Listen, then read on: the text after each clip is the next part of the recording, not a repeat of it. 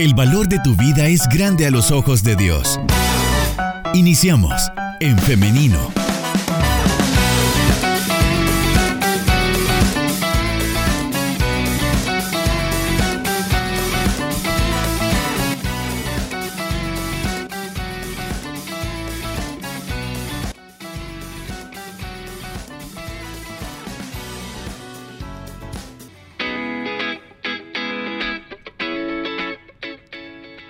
Estamos en vivo a través de nuestra página de Facebook en Femenino SB, así que saludos a quienes ya se están conectando por esta plataforma. También gracias a los que están pendientes desde ya de nuestro programa y ya están enviando sus mensajes, participando de nuestra conversación. Eso nos gusta mucho, nos gusta el diálogo, así que muchas gracias por em, estar acá.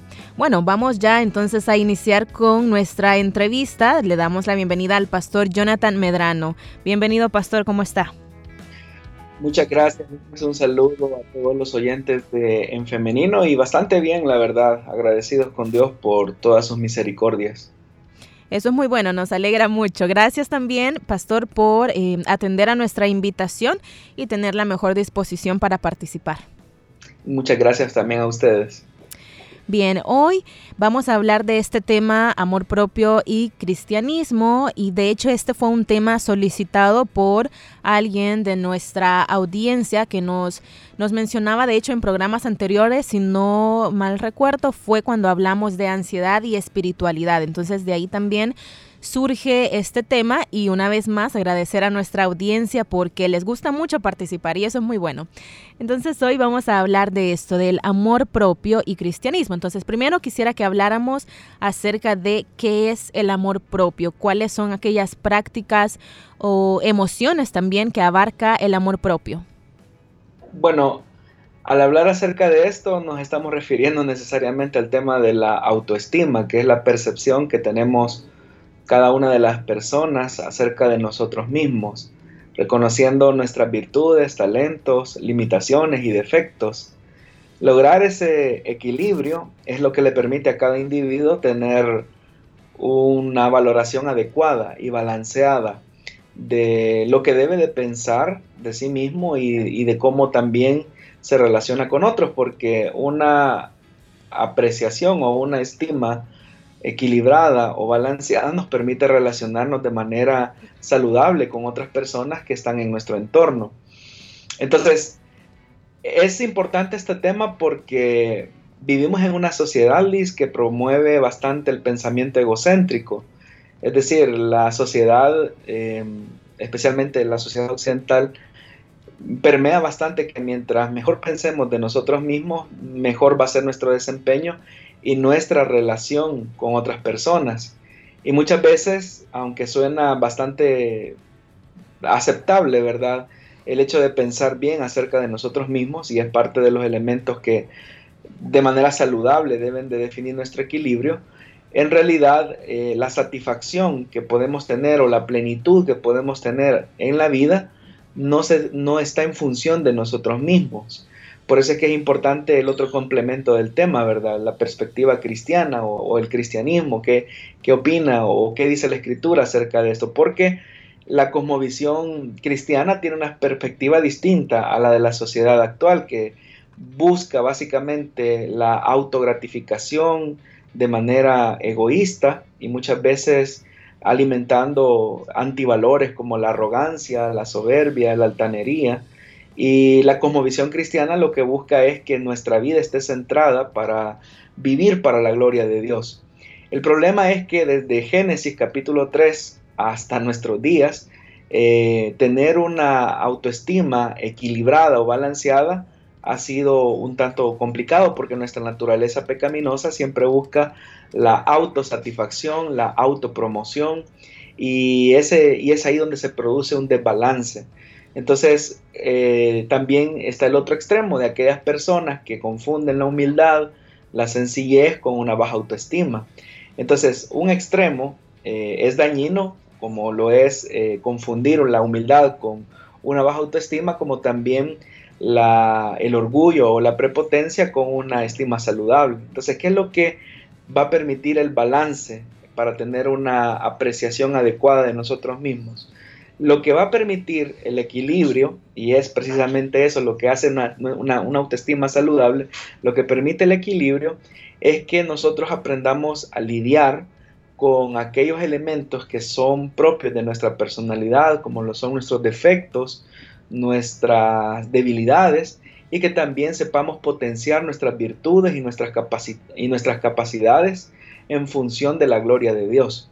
Entonces, cuando logramos hacer ese equilibrio, es cuando finalmente nosotros podemos tener una actitud realista acerca de nosotros mismos. A propósito de, ser realistas con respecto a nosotros, el apóstol Pablo en un pasaje bastante conocido de la Escritura, en Romanos capítulo 12, versículo 3, eh, dice lo siguiente, dice que uno debe de tener un concepto equilibrado acerca de nosotros mismos. Hay una versión que incluso dice, sean realistas al evaluarse a ustedes mismos. Nadie se crea mejor o peor que otro, sino que tener un concepto equilibrado. Y es ahí donde los cristianos tenemos que tener un, concepto saludable de nosotros mismos, eh, que no nos lleve al otro extremo, que es el orgullo y la soberbia, y tampoco tener un concepto desequilibrado de nosotros mismos que nos lleve a la baja autoestima, eh, a la autoconmiseración, porque ni lo uno ni lo otro honra a Dios. Pastor, bueno, más o menos usted ya lo ha adelantado, pero debe existir un límite de amor propio y cuál tiene que ser este. Bueno, en primer lugar, eh, debemos de reconocer que nosotros no somos perfectos, que nacimos en pecado y por lo tanto tenemos una naturaleza que de alguna manera se ve limitada. Eh, nosotros no, no, podemos desarrollar todas las capacidades que todas las personas desarrollan. Tenemos un límite, es decir, como seres humanos tenemos un límite. El reconocer que tenemos un límite acerca de algo, de, alguna capacidad o, de alguna destreza, nos conduce a vivir saludablemente en comunidad. ¿Por qué razón? Porque si yo reconozco que tengo una limitación, eh, hay otra persona que es una fortaleza para mí y me complementa. De hecho, que cuando el Señor dijo que no era bueno que el hombre estuviera solo, es porque precisamente, aún en el estado de inocencia, aún en el estado de perfección del hombre, Dios era consciente que el hombre necesitaba a otra persona y que por lo tanto eh, ese componente, esas capacidades que el hombre no tenía, las, las complementaba la mujer. Entonces yo tengo que reconocer que tengo límites, que no puedo hacer todas las cosas, que no sé todas las cosas, que no manejo todo lo que quisiera manejar, los temas, los conocimientos, las habilidades, las aptitudes, y eso me lleva a buscar a otra persona que me pueda sumar, que me pueda complementar.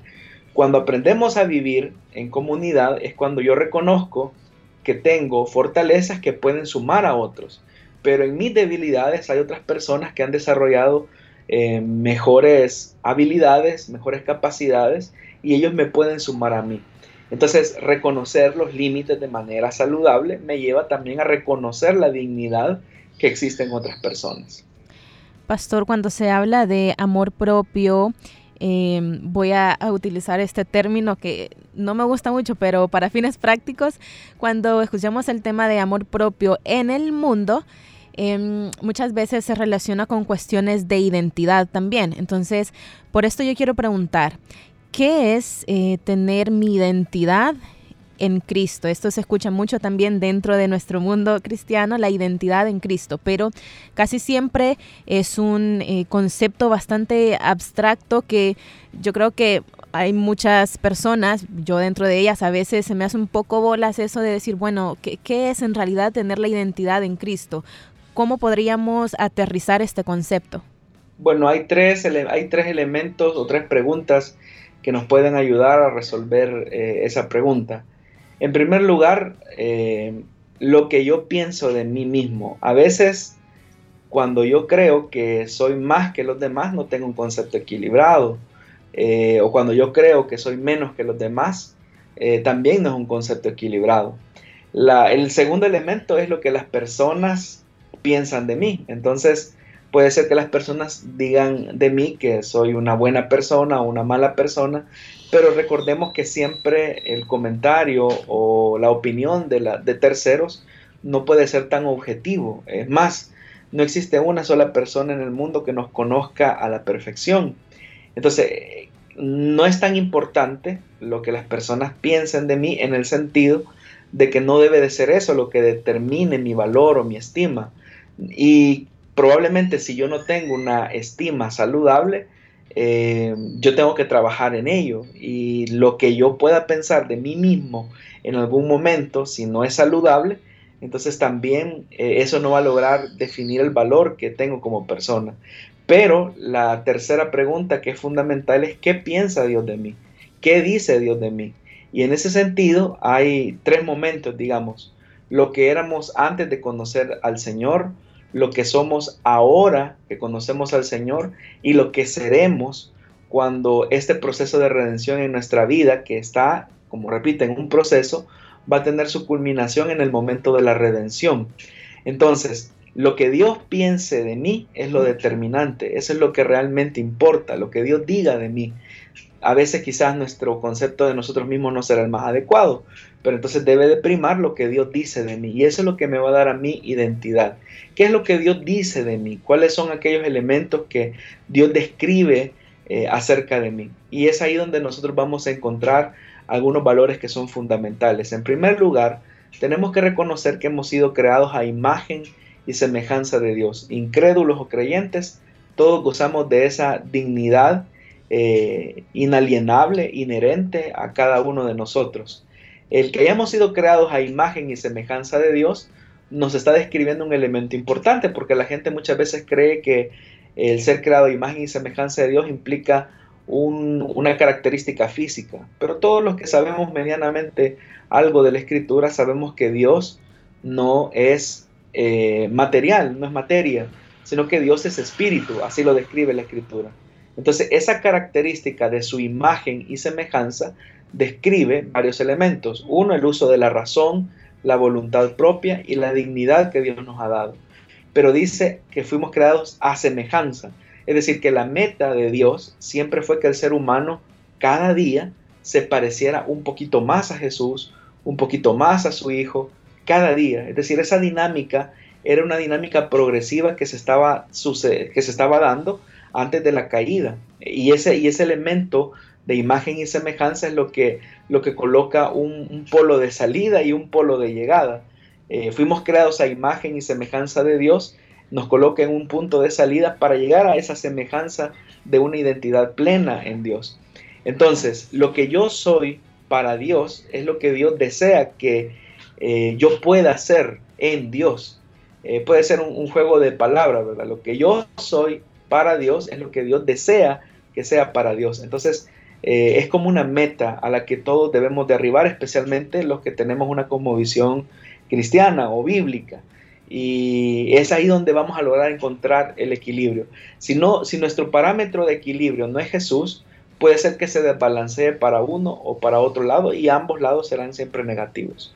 Pastor, yo quiero compartir esto que es muy personal, es un ejercicio de diálogo interno que, que yo hago en muchas ocasiones y es esta dualidad entre bueno, yo, eh, mi autoestima debe ser saludable y tengo que reconocer lo que soy y todo esto, porque eh, esto que, que, usted menciona, estoy hecha imagen y semejanza de Dios, eso me da un valor, pero también cuando me estoy yendo al otro extremo de decir, no, yo soy lo mejor y yo puedo con todo y esto, entonces también es esta otra parte de la dualidad que le comento de decir, bueno, en realidad, ¿quién soy yo? Si soy solamente una herramienta al servicio de Dios. Si yo no estuviera, Dios pudiese utilizar a alguien más. Entonces eso como que me lleva otra vez como en el centro. Entonces es un ejercicio que a mí me, ha servido mucho. Correcto, ahí en lo que, lo que tú has, has compartido, Liz, estás colocando de equilibrio a Dios, ¿verdad? O sea, Dios es el equilibrio, es ese elemento que nos, bueno, es ese ser, ¿verdad? Que nos da ese balance necesario porque hay un, hay un, enfoque adecuado que debemos de tener. Dios no cambia. pero eso es buenísimo, que, que Dios no cambie es lo que nos motiva a nosotros a cambiar. Porque si Dios no cambia, Él sí espera que nosotros cambiemos. Pero cambiemos para qué? Para llegar siempre eh, a esa semejanza que Él quiere que nosotros seamos. Entonces, eh, Dios es tan perfecto en sus planes que Él desea que nuestra existencia sea en función de su gloria y de los demás.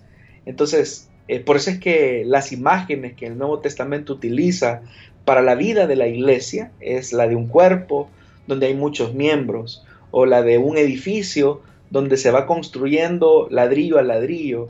Eh, y esas imágenes de comunidad, ya Dios nos está diciendo que nos necesitamos los unos a los otros, que yo no tengo todas las capacidades que quisiera tener y nunca las voy a llegar a tener, pero yo puedo aportar algo a otros que necesitan de mí y, quizás algo que necesiten otros, yo puedo eh, sumar, yo puedo servir y, las otras personas me complementan a mí. Entonces ese, ese sentido de comunidad es el que no debemos de perder. Por eso es que al inicio de la entrevista hablábamos, Liz, acerca de que nuestra sociedad es una sociedad que nos impulsa a un extremo en el individualismo a un extremo, en un egocentrismo, un narcisismo, eh, y que eso poco a poco nos va despersonalizando.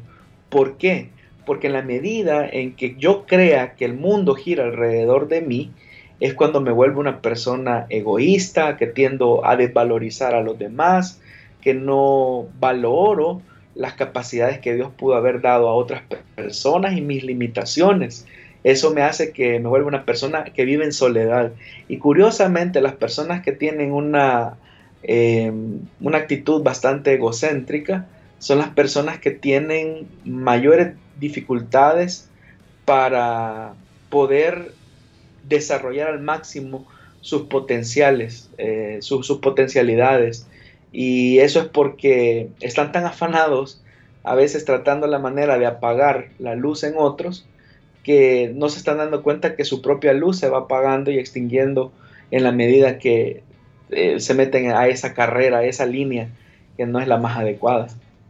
Pastor, por un lado la sociedad nos lleva a este extremo del individualismo, del egocentrismo, pero en el otro extremo, que es el que eh, nos compete y el que nos debería interesar mucho más, que es en el área cristiana, muchas veces también llegamos a, extremos que no son buenos, porque hay muchos cristianos que piensan que para vivir una vida que verdaderamente honre a Dios, que esté dentro de la voluntad de Dios, debemos sacrificarnos al tal punto de anular nuestra humanidad y eh, a veces llegar hasta el punto del martirio propio. Entonces, em, ¿cómo podemos ver esta, esta situación? ¿Qué podemos hacer?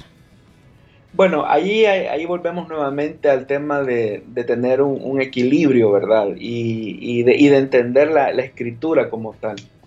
Porque en realidad la Biblia sí nos llama a despojarnos de nosotros mismos para eh, ser útiles a otras personas, ¿verdad? A veces a esto es lo que se llama negación, eh, negación al yo. Incluso, incluso Jesús lo expresó de esa manera, negarnos a nosotros mismos. Normalmente cuando hablamos de negarnos a nosotros mismos, casi siempre nos referimos al tema de, negarnos al pecado y a las cosas que son actividades pecaminosas o mundanas, como a veces lo decimos en, en la jerga cristiana. Pero en realidad, en realidad, en realidad, muy honestamente, el negarnos a nosotros mismos como en una ocasión lo compartía el pastor Mario Vega en una de sus enseñanzas, el negarnos a nosotros mismos implica muchas veces renunciar a nuestros derechos, eh, en el sentido de que negarme a eso eh, va a ser de bendición a otras personas. Ahora, esto tiene que tener un límite. Eh, voy a explicarlo de la siguiente manera, porque precisamente el pastor Mario hacía este, este ejemplo hablando acerca de Pablo. Pablo sabemos que era un apóstol dedicado a la predicación de la palabra y él se negó eh, al hecho de no tener una esposa, de no tener hijos. Tenía Pablo el derecho, al igual que los otros apóstoles de su época, a tener una esposa, a tener hijos, sí, él tenía el derecho, pero eh, Dios le pidió a él específicamente que dedicara su vida, ¿verdad?, a la tarea de la predicación de la palabra Y eso fue lo que fielmente Pablo hizo hasta el último día de su vida. Entonces, hay ocasiones donde Dios eh, nos va a pedir eh, que nos neguemos a nosotros mismos. El problema es que cuando llegamos a ese punto es cuando las personas que nos rodean a veces pueden llegar a inferir que, o a interpretar de que eso es una negación de nuestra personalidad.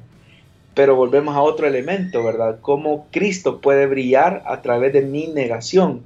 Es decir, cuando yo me niego a ciertas cosas, la luz, la luz de Cristo resplandece. Fue como Juan el Bautista, ¿verdad? Es necesario que yo mengüe, o sea, que mengüe a mi derecho al reconocimiento para que Cristo brille en mí. Ahora, hay que tener un límite porque hay personas, repito, que confunden la humildad con la baja autoestima, que permiten, por ejemplo, cosas como el maltrato, la violencia, el insulto, eh, y, ellos creen que con eso están tomando una posición eh, cristiana y en realidad no lo están haciendo. Hay mujeres incluso que sufren violencia, maltrato y dicen, no, es que mm, yo me estoy negando porque quiero lo mejor para mis hijos, eh, quiero preservar mi familia, pero en eso se está habiendo un atropello a la dignidad. Entonces hay una escala de valores que la misma Biblia establece que nos debe de permitir balancear nuestra conducta sobre ciertos, sobre ciertos aspectos. Pastor, em, esto que usted menciona de em, aguantar, como lo diríamos popularmente, eh, en nombre del amor, también debemos recordar un elemento que forma parte del amor y es el respeto y la dignidad. Entonces creo que acá es como el punto de partida, ¿no? Y es así como podríamos de alguna manera entender esto del amor propio, es decir, no debo aguantar eh, humillaciones, no debo aguantar maltratos físicos, emocionales o incluso sexuales, porque esto no es en ningún momento ninguna expresión de amor.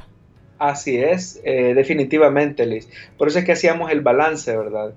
Eh, una cosa es la negación a mis derechos en el sentido de que Dios me esté pidiendo algunas cosas a mí de manera personal para que su gloria se manifieste de manera más evidente, pero son cosas muy particulares y son cosas que Dios no va a pedir eh, en, el que se, en, elementos que van a vulnerar nuestra dignidad como personas. Eh, pudiera ser que Dios incluso le pidiese a una persona asumir la carga de la cruz hasta llegar hasta las últimas consecuencias, pero ese es una, eh, un trato muy particular de Dios con una persona en específico. Pero de eso a tolerar maltrato, humillación, golpe, violencia, y creer que eso es, eso es lo que debe de hacer un cristiano, eh, en realidad es una comprensión equivocada del Evangelio, es una comprensión eh, inadecuada acerca del valor que debe de tener. Y esto es muy importante, Liz, porque eh, en, sus, en sociedades como las nuestras, que son bastante machistas, donde la violencia suele ser como el común denominador en el trato que se tiene eh, con otras personas. Eh, una persona que no tenga un equilibrio emocional saludable puede permitir abusos hacia su persona creyendo que es que como soy cristiano tengo que aguantarlo y eso no es así. Que por eso queremos enfatizar y comencé diciendo esto cuando tú me preguntabas acerca de cómo definir mi identidad en Cristo, lo primero que debes de entender eh, es que tú has sido creado a imagen y semejanza de Dios. Y eso significa que tú tienes una dignidad intrínseca e inalienable que nadie puede quitar, nadie puede pisotear, nadie te puede golpear, nadie te puede humillar, nadie puede abusar de ti, porque tú tienes un valor para Dios. O sea, para Dios tú eres una persona importante. Eres tan importante que eh, Dios vino a, envió a su Hijo Jesucristo para morir por ti porque te amó, te amó y te revistió de ahora de una dignidad de ser hijo de Dios, de ser hija de Dios. Entonces debe de existir ese, ese balance y ese equilibrio. Y por eso es que es importante que el Espíritu Santo siempre nos guíe a lo correcto. Es verdad que antes de venir a Cristo, como dice la Biblia, estábamos muertos en nuestro pecado y nuestra condición de caída eh, estaba básicamente eh, ahí eh, despojándonos de esa belleza con la que Dios nos, nos, había, nos había creado. Teníamos la imagen y semejanza de Dios, pero esa se había desdibujado. Sin embargo, ahora que Dios es rico en misericordia y en amor y que a causa del gran amor que nos tuvo, a pesar de nuestra condición, la Biblia dice que Él nos dio vida con Cristo por su gracia. Entonces cada vez que el Padre te ve a ti, está viendo a su Hijo Jesucristo, a su Hijo amado. Entonces Dios lo que desea es que tengas un concepto equilibrado de ti mismo. Ok, son las 10 de la mañana con 15 minutos. Vamos a hacer una pequeña pausa musical, pero enseguida regresamos con más de En Femenino.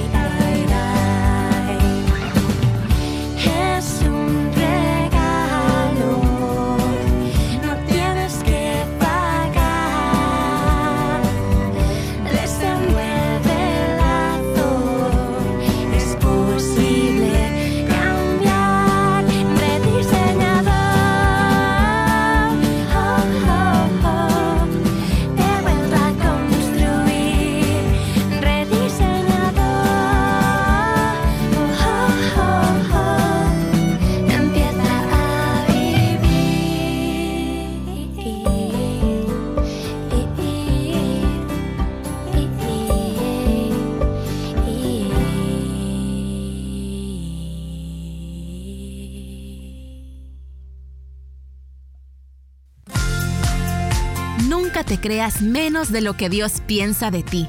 Para Él eres especial. Y si hay algo que no le gusta de ti, trabaja con amor para que te conviertas en la persona que Él quiere que seas.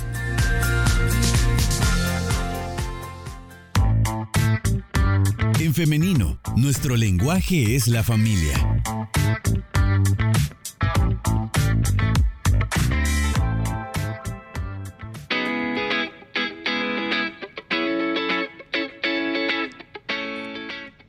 Ya estamos de regreso con más de En Femenino y la entrevista de esta mañana. Hemos estado hablando acerca de el amor propio y el cristianismo, cómo podemos reconciliar estos dos conceptos que parecerían estar eh, peleados. Sin embargo, como hemos visto acá, hay elementos que debemos considerar em, en cuanto a este tema. Y bueno, le damos la bienvenida nuevamente al pastor. Gracias, Liz. Antes de continuar con nuestra conversación, quisiera em, leer algunos comentarios que nos han enviado a través de nuestro WhatsApp. Nos dicen por acá, muy interesante el amor propio. En mis tiempos de bachillerato yo fui feliz, me amaba como era. Cuando entré a la universidad fue un mundo totalmente diferente. Yo siempre vestía falda y muchas veces me sentía que no encajaba en el ambiente de muchachas bonitas. Yo no me sentía así. Mi autoestima se fue abajo y me, deprimí por dos años, nos comenta. Dejé varias materias, pero Dios es bueno y me mostró la mujer que yo era, que era hermosa y no debía sentirme menos. Doy gloria a Dios porque eh, su amor me hizo recobrar todo aquello que había perdido. Nos dicen también por acá, el amor propio creo que lo vamos a lograr cuando entendamos que Dios nos da a conocer el amor de Él. Cuando conocemos y tenemos el amor de Dios, por medio de este amor nos vamos a aprender a amar a nosotros mismos porque nos vamos a ver tal y como Dios nos ve. Y nos dicen también, muy interesante el tema, pienso que debemos aprender a conocer nuestros propios límites y eso incluye los talentos que Dios ha dado a cada uno. Quiero poner un ejemplo. Si no se tiene el talento de cantar, o sea, una voz bonita, uno debe ser consciente y no sentirnos mal que otra persona con buenas em, palabras no trate de decir que no podemos hacerlo, porque a cada quien el Señor le ha dado su talento y virtudes diferentes. Este comentario lo sentí bastante personal. A mí me gusta mucho eh, cantar. Si lo hago bien o no, ya es otro tema. Pero bueno, continuamos con nuestra conversación. Pastor, ¿qué opina acerca de estos comentarios? No, efectivamente, quien logra darnos el balance y el equilibrio, como lo hemos venido diciendo, es el Señor. ¿Por qué razón? Porque eh, en realidad Dios es consciente que no somos perfectos. Dios es consciente que somos seres llenos de errores, pero a pesar de que nuestra vida está marcada por, por nuestra humanidad, Dios no nos, no nos desecha, no nos desprecia, sino que como lo escuchamos antes de la intervención, Él comienza a trabajar en amor, en nuestro carácter, porque es el carácter lo que nos permite tener una visión clara de nosotros mismos y de los demás. Cuando reconozco que soy débil y que hay ciertas áreas en mi vida que debo de mejorar, y pido a Dios que Él se sume en esa tarea, es cuando finalmente ocurre un milagro. Y ese milagro es que la vida de Dios comienza a florecer en mí. Es decir, Dios se manifiesta en mi debilidad. El problema es cuando yo oculto mi debilidad ante Dios y pretendo mostrarme ante Él como me quiero mostrar ante las personas, como una persona fuerte, impoluta, sin errores. Eh, y es ahí donde fracasamos, porque Dios nos conoce, al final no podemos engañar al Señor. Entonces, una perspectiva adecuada, estimados oyentes, es que reconozcamos que todos estamos, estamos en esta ruta de crecimiento. Es más, a veces hablando con los hermanos de la iglesia, yo les digo, hermanos, mi propósito no es presentarme ante ustedes como un modelo acabado, porque a veces las personas piensan que nosotros los ministros somos eh, creyentes que hemos alcanzado eh, la máxima perfección y no es así. Tenemos nuestras luchas, nuestras batallas, tenemos nuestras imperfecciones y un pastor que no reconozca que tiene eh, esos aspectos es un pastor que no va a crecer. Entonces, nosotros tenemos que ser muy sinceros con la gente. Es más, los amigos que nos escuchan a través de la radio, a través del internet o nos están viendo en esa transmisión deben de saber que los cristianos no somos personas acabadas en perfección, no hemos alcanzado la glorificación, seguimos teniendo luchas, errores, defectos y sabemos que Dios está trabajando en nosotros y le hemos permitido a Él que Él trabaje en nosotros. Cuando hacemos eso es cuando en humildad eh, vamos a buscar la ayuda de Dios a través de otras personas. Pastor, para eh, concretizar en algo porque cuando nos sugerían este tema era como aspectos, como le mencionaba, en un momento muy abstractos, como que no se logran materializar. Entonces, para efectos prácticos, entonces podríamos decir que el amor propio dentro del cristianismo consiste en procurar nuestra, eh, nuestra dignidad como personas. Así es, y encontrar ese balance eh, en Cristo.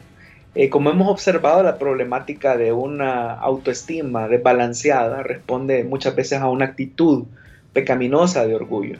Cuando identificamos eso es porque nuestros corazones están eh, indicándonos que necesitamos un arrepentimiento. Eh, ¿Cómo logramos entonces ese equilibrio? Tienes que reconocer el valor que tienes para Dios. Has sido creado a imagen y semejanza de Dios. Segundo, eres un ser humano lleno de, de imperfecciones, eres un ser humano pecador y por lo tanto necesitas a un Dios redentor. Ese Dios que es perfecto, que es santo y que quiere acercarse a ti porque sabe que tú eres imperfecto, finito y que tienes muchos pecados y errores. Entonces necesitas de Dios. Otro elemento que también es importante es que aprendas a reconocer que necesitas de otras personas. Eso no te tiene que llevar a generar lazos de dependencia emocional eh, permanentes, en el sentido de que tu vida debe de girar alrededor de otras personas y son otras personas las que le dan sentido a tu existencia. No es así. La vida debe de, debe de girar en torno a Dios. Eh, a veces en el tema de los matrimonios, incluso, Liz, creo que en algunas ocasiones en otros programas lo hemos compartido, tú puedes tener a la mejor esposa del mundo, al mejor esposo del mundo, a los mejores hijos del mundo y sentirte insatisfecho. ¿Por qué razón? Porque no hay un solo ser humano que sea capaz de llenar ese vacío que solamente Dios puede llenar. Entonces lo que le da sentido y le da plenitud a nuestra existencia es cuando vivimos una vida para la gloria de Dios y ponemos nuestros talentos en las manos de Dios, pero también reconocemos nuestras limitaciones. Y es ahí donde cuando yo sé que no puedo hacer algo y veo a otra persona que sí lo puede hacer en una actitud de humildad, debo decir, yo no lo puedo hacer, Dios me ama así, pero también Dios me ha puesto a esta persona que sí puede hacer esto y puedo buscar su ayuda, su intervención. Y en, esa, en esos lazos de reconocimiento es que se va estableciendo un sentido de comunidad, que es lo que Dios al final siempre quiso cuando colocó al hombre y a la mujer en este planeta. Quiero recordar lo que nos dice la Biblia en Marcos 12 del 30 al 31. Amarás al Señor tu Dios con todo tu corazón y con toda tu alma y con toda tu mente y con todas tus fuerzas. Este es el principal mandamiento. Y el segundo es semejante a este. Amarás a tu prójimo como a ti mismo. No hay otro mandamiento mayor que estos. Em, leído esto, pastor, podríamos decir que amarnos y amar eh, es un mandato divino. Así es, eh, porque Dios en esencia es amor. Eh, Dios es su naturaleza de amor define cómo se relaciona con su creación, con su criatura, con los que somos sus hijos. O sea, las relaciones de Dios están basadas en el amor. Y en el amor no hay temor, porque el amor echa fuera el temor. Entonces, eh, Dios viene en nuestro auxilio, Dios viene en nuestra ayuda y viene precisamente para sacar lo mejor de nosotros. Dios es, Dios es consciente que no somos perfectos, Dios es consciente que en nosotros hay muchas debilidades y por eso es que Él está listo para ayudarnos, para labrar nuestro carácter, nuestra esencia interior y sacar lo mejor de nosotros. Cuando le permitimos a Dios que entre en nuestra vida y forme nuestro carácter, es cuando lo mejor de nosotros, nuestra mejor versión de nosotros sale. Y esa mejor versión, curiosamente, es para beneficio de otros que están en ese mismo proceso que nosotros. Amén. Bueno, son las 10 de la mañana con 29 minutos. Llegamos ya al final de esta entrevista. Sin embargo, eh, quiero agradecer al pastor por habernos acompañado. Muchas gracias, Liz, por tu invitación y también gracias a los oyentes que siempre hacen de En Femenino uno de sus programas favoritos en la mañana y para nosotros siempre es un privilegio. Saludos desde la ciudad heroica de Santa Ana. Saludos hasta mi Santa Ana querida también. Bendiciones, pastor. Amén. Y gracias también a ustedes que han estado participando con nosotros, que siempre están pendientes y están eh, enviando sus audios o sus mensajes a nuestro WhatsApp, también dejando los comentarios en Facebook. Su opinión es muy valiosa para nosotros, nos alegra mucho cuando les leemos, cuando ustedes em, son muy valientes a compartir sus experiencias. Para nosotros es bastante valioso y es un privilegio también, así que les agradecemos. Hoy quiero hacerles la invitación para que nos acompañen nuevamente en otro programa más de En Femenino el día de mañana a las nueve y media, si así Dios lo permite. Así que nos vemos y nos escuchamos. Hasta la próxima.